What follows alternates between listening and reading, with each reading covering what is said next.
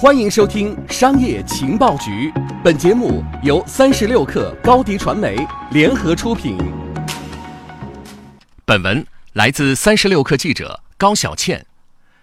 苹果在中国收取打赏抽成的事儿，曾一度闹得沸沸扬扬。然而，如今苹果又打算取消这一引发无数怨言的政策了。据报道。苹果修改了 App Store 中的多项审核规则，比如十三岁以下的用户不得使用 iPhone 10中的 3D 人脸识别功能，所有的增强现实软件必须提供丰富和整合性质的 AR 体验，以及取消对第三方应用打赏的三成抽成规定。其中最受关注的就是将取消第三方应用中个人对个人的打赏抽成，不过同时还规定第三方应用开发者也不得从个人对个人的打赏中获得抽成。很显然，苹果自己虽然对抽成做出了让步，但同时又给一些看重抽成的开发者抛出了难题。值得思考的是，短短几个月的时间，苹果 App Store 的审核政策为何会发生这么大的改变，以及为何苹果会愿意自断财路呢？二零一六年六月十三日，苹果新规定出台，对应用内支付规则进行了变更。苹果新条款三点一点一中指出，App 不得包含指引客户使用非 IAP 机制进行购买的按钮、外部链接或其他行动号召用语。随后，微信官方称，受苹果公司新规定影响，二零一七年四月十九日十七点起，iOS 版微信公众平台赞赏功能将被关闭，安卓等其他版本微信赞赏功能不受影响。而在今年六月更新的 App Store 审核指南中，苹果表示，iOS 用户可使用 App Store 的支付渠道购买这一方式，让消费者向数字内容的提供者支付小费。而相关软件不得采用其他的按钮、外部链接或者其他方式，让消费者使用苹果之外的支付渠道。也就是说，苹果把 iOS 版 App 的打赏定义为内部购买，所以同理要收取百分之三十的苹果税。于是，苹果与知乎、映客、陌陌、今日头条、微博问答等也因打赏问题起了纠纷。很多人认为，打赏是用户出于对优质内容的喜爱而自发自愿的行为，苹果从中抽成是极为不合理的。而这一规定确实让很多自媒体人感到不满。时间到了六月中下旬，苹果又要求开发者停止 App 内的更新，并下架了相关 App，却再次陷入舆论漩涡。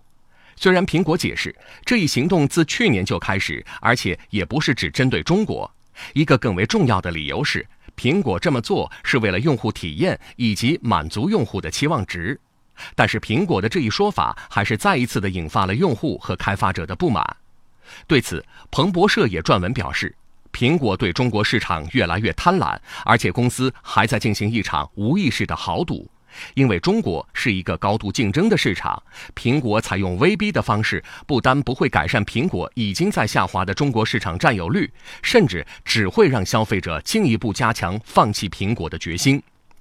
直到七月下旬，有消息称，苹果公司正在考虑允许用户在向原创作者打赏时，不用通过 App Store 的应用内购买机制进行。当时有人认为，这或许是苹果在向中国市场及民意低头，并希望与微信等内容平台和各类意见领袖们和解。还有消息称，在争端刚起的时候，中国监管部门就已经接到了举报，苹果或涉嫌垄断和不正当竞争，正就打赏分成一事约谈苹果公司。《华尔街日报》五月时也曾报道，当时有公司向工信部汇报该情况，但后者表示不会介入。然而，事情随后就出了大反转。八月二十九日，微信支付正式支持用户在中国大陆的 App Store 进行选购或订阅 Apple Music。用户可在 App Store 或 Apple Music 相关账户设置页面中选择绑定和使用微信支付，并开通免密支付。也可以通过 Mac 或 PC 在 iTunes 中进行设置。而早在去年十一月，支付宝就已经接入了 App Store。在几天后的九月一日。网上传出了马化腾率领腾讯高管拜访库克的照片。虽然腾讯方面没有公布到访的原因，但很多人当时认为这可能与解决打赏抽成问题有关，而且双方未来在社交、移动支付、移动游戏等领域都可能有更多的合作。如今看来，当初的问题在一个一个的消失，可能与九月初的拜访关系很大。